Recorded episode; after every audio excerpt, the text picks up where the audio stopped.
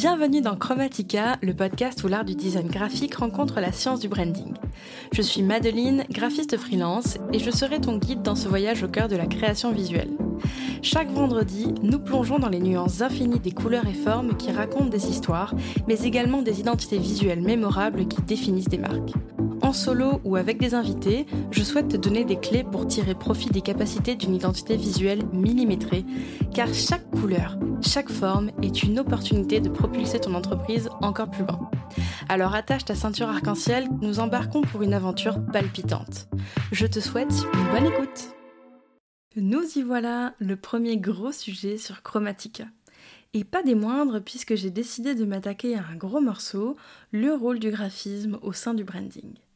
Alors ce n'est plus un secret pour personne, aujourd'hui pour se démarquer, il est important d'avoir une image de marque cohérente avec le message que l'on souhaite véhiculer, et ça peu importe que l'on soit prestataire de services ou que l'on vende des produits physiques ou digitaux. Mais pour commencer, on va répondre à une question légitime, à quoi correspond le graphisme? Le graphisme, c'est ce qui va toucher à l'identité visuelle d'un projet et qui comprend généralement les éléments suivants le logo, les couleurs, les typos et d'autres éléments visuels. Mais alors là, je fais une petite parenthèse, il n'est pas du tout obligatoire d'avoir un logo. C'est une idée reçue, mais tous les projets n'ont pas forcément besoin d'en avoir un.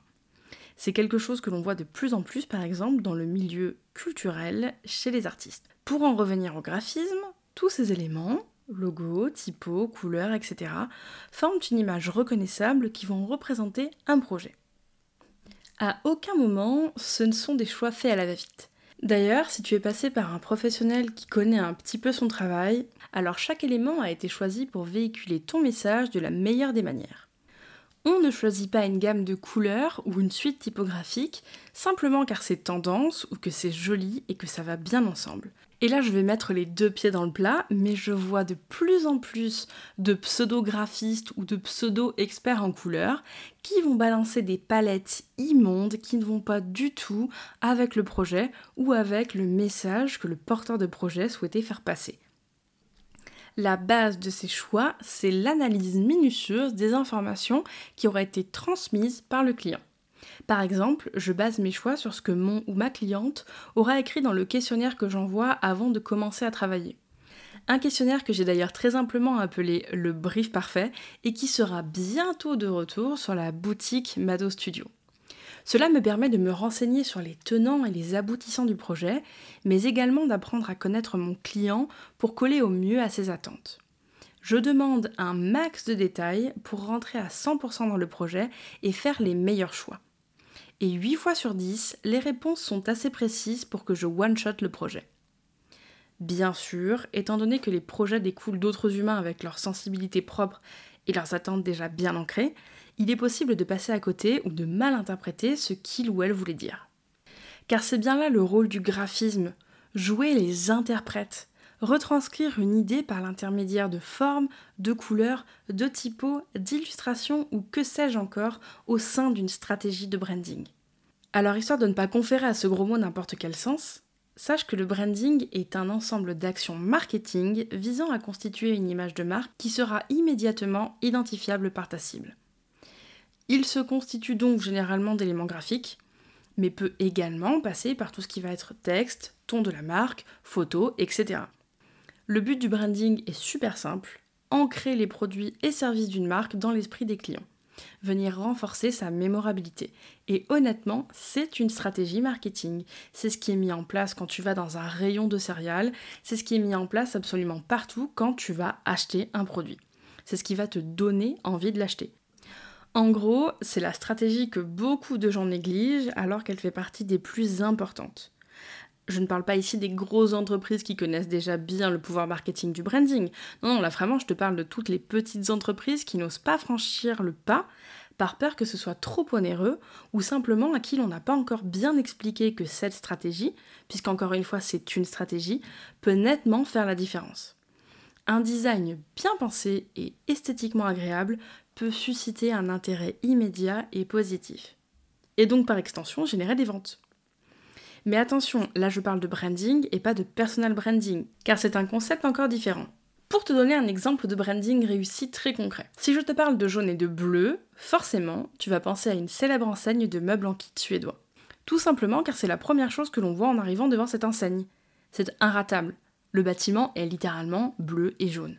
Le branding a été poussé jusqu'à l'architecture, ce qui va rendre cette marque reconnaissable depuis une autoroute, et cela depuis des dizaines d'années. Le branding d'IKEA a potentiellement évolué sur des petits détails, mais les couleurs générales qui font sa mémorabilité, elles n'ont pas bougé. Bon, et puis en même temps, les couleurs générales qui font sa mémorabilité, c'est tout simplement les couleurs du drapeau suédois. D'ailleurs, c'est là que le graphisme et par extension le branding peuvent aider une entreprise à se démarquer au sein d'un marché concurrentiel. Le géant du meuble précédemment évoqué n'a plus besoin d'être présenté et se démarque nettement de ses concurrents. Mais pour te donner un exemple au sein de l'entrepreneuriat sur le web, j'aimerais te parler de l'identité visuelle et du branding de GNG, Julia et Julie. Alors tu ne le sais peut-être pas, mais j'ai participé à la conception de cette identité visuelle en structurant des petites choses qui étaient déjà en place et en créant un logo et ses déclinaisons pour les filles. Et cette identité visuelle qui est singulière se démarque nettement de ce que l'on peut voir actuellement au sein de la communauté de l'infoprenariat. Premièrement, car elle représente les valeurs du célèbre duo, et en même temps ça colle à la personnalité fusionnée des deux filles, mais en même temps car leur identité visuelle retranscrit une philosophie professionnelle et une vibe globale, et tout ceci est en cohérence avec ce qu'elles véhiculent et les produits qu'elles vendent. Et c'est ça que j'aimerais beaucoup arriver à te faire comprendre. Le graphisme aide à véhiculer une vibe, il fait ressentir des émotions. C'est grâce aux choix colorimétriques, typographiques, mais également grâce au travail de branding qui découle derrière, que tu vas réussir à t'arrêter de scroller sur Instagram pour te dire Waouh, ce post est super chill, il a l'air super intéressant, j'ai vraiment envie d'en savoir plus, ça m'inspire. Je vais donc aller découvrir qui en est à l'origine, je vais découvrir son contenu et potentiellement je vais m'abonner, acheter ses produits, etc. A contrario, parfois tu vas tomber sur des posts qui seront probablement super intéressants, mais dont l'aspect visuel ne va pas te donner envie d'aller cliquer et d'en savoir plus. Soit car la vibe ne te correspond pas du tout, c'est-à-dire que tu n'es pas la cible de ce poste, soit car le travail de graphisme ou de branding aura complètement saboté le message principal de la marque. Et c'est la transition parfaite pour appuyer le fait que le graphisme n'est pas un élément purement esthétique. Il y a un fossé, une falaise, que dis-je, un océan entre quelque chose de simplement beau et quelque chose qui aura été travaillé et étudié pour parler visuellement à une audience les deux n'étant pas du tout incompatibles, technique, ça ne veut pas forcément dire que c'est moche. On voit souvent des gens clamer que le graphisme n'est pas un élément important pour le développement d'une entreprise, et même s'il est vrai que ce n'est pas ce que je conseille de travailler en premier tant que la structure n'est pas bien établie, je vois quand même des designs pré-made sur Canva qui me donnent envie de hurler. Comment on peut devenir mémorable aux yeux d'une audience quand on a la même image de marque que Robert, plombier en Seine-et-Marne, ou Cathy, la coiffeuse de ta vieille tante Mireille. Et pire, parfois certains ont les mêmes visuels au sein d'un même marché. Ça, c'est ce que j'appelle de l'auto-sabotage. Alors certes, le graphisme ne va certes pas changer la qualité du produit ou du service délivré, et le ton de la marque ne sera probablement pas le même. Mais comment savoir si personne ne clique sur ton poste car il pense déjà l'avoir vu chez quelqu'un d'autre? L'autre chose que j'aimerais démystifier, c'est le fait que le graphisme doit être fixe. C'est faux. C'est absolument et tout simplement faux. Même si je n'encourage pas de changer son image de marque tous les 15 du mois, je suis pour l'évolution de cette dernière. Car même si on essaie de concevoir des images de marque qui sont dites intemporelles et pérennes, tout comme les individus changent, une identité visuelle peut évoluer avec le temps pour rester pertinente les entreprises peuvent ajuster leur graphisme pour s'adapter aux nouvelles tendances ou tout simplement s'adapter aux changements qui s'opèrent au sein même de l'entreprise. Ce n'est pas quelque chose de figé. On peut avoir envie de faire évoluer son image pour lui donner un côté plus haut de gamme, ou au contraire pour lui donner un côté beaucoup plus chill et détendu. Là-dessus, il n'y a aucune règle, il faut simplement suivre le flow et être raccord avec ce que l'on raconte. La seule chose que je ne conseille cependant pas quand on a un business qui fonctionne bien avec une clientèle récurrente, c'est de tout changer d'un coup. Il faut vraiment accompagner le client dans la transition et lui donner le temps de se faire au changement pour qu'il ne se perde pas en cours de route. Si on change tout d'un coup, le client ne va plus du tout savoir de quoi on parle, il va perdre ses repères. Imaginons deux secondes que les géants du meuble suédois dont je parlais tout à l'heure changent ses couleurs. Impossible de le repérer, tout le monde va être perdu, ça va être la fin du monde, on va crier au scandale, rien ne va aller du tout. Il va falloir accompagner le client, insinuer tout doucement dans son esprit qu'il y a un changement qui est en train de s'opérer, et petit à petit, on commence à faire de gros changements. Et enfin, pour terminer cet épisode, j'aimerais beaucoup que tu t'enlèves de la tête que le graphisme et les belles identités visuelles ne sont réservées qu'aux grandes entreprises. C'est quelque chose que j'entends vraiment souvent, alors que même les petites entreprises peuvent bénéficier d'une identité visuelle en accord avec leurs valeurs et leurs messages. Il suffit simplement d'avoir des fondations bien ancrées et de savoir là où on veut aller. C'est justement l'élément qui va venir créer une perception plus professionnelle et renforcer la confiance des clients.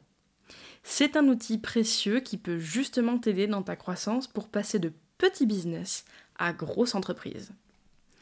En bref, je pourrais parler des bénéfices de mon métier pendant vraiment des heures, mais si je devais résumer, je te dirais que le graphisme au sein d'une stratégie de branding est un outil ultra puissant pour se créer une identité visuelle mémorable, pour communiquer et se démarquer plus efficacement au sein d'un océan de marques, d'entreprises et de projets. Le graphisme, ce ne sont pas juste des belles couleurs et des typos un peu cool trouvés sur Pinterest, c'est avant tout une stratégie et des choix conscients faits pour valoriser un message et une vibe. Et si d'aventure tu veux faire le point sur ton projet, tu peux réserver un petit créneau avec moi en cliquant sur le lien dans la description de cet épisode. Je serai absolument ravie d'échanger sur le sujet avec toi.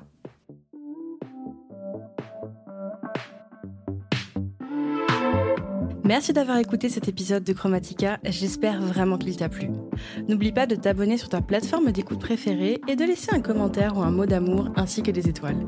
C'est ce qui aide à vraiment faire connaître le podcast en plus de m'envoyer du love.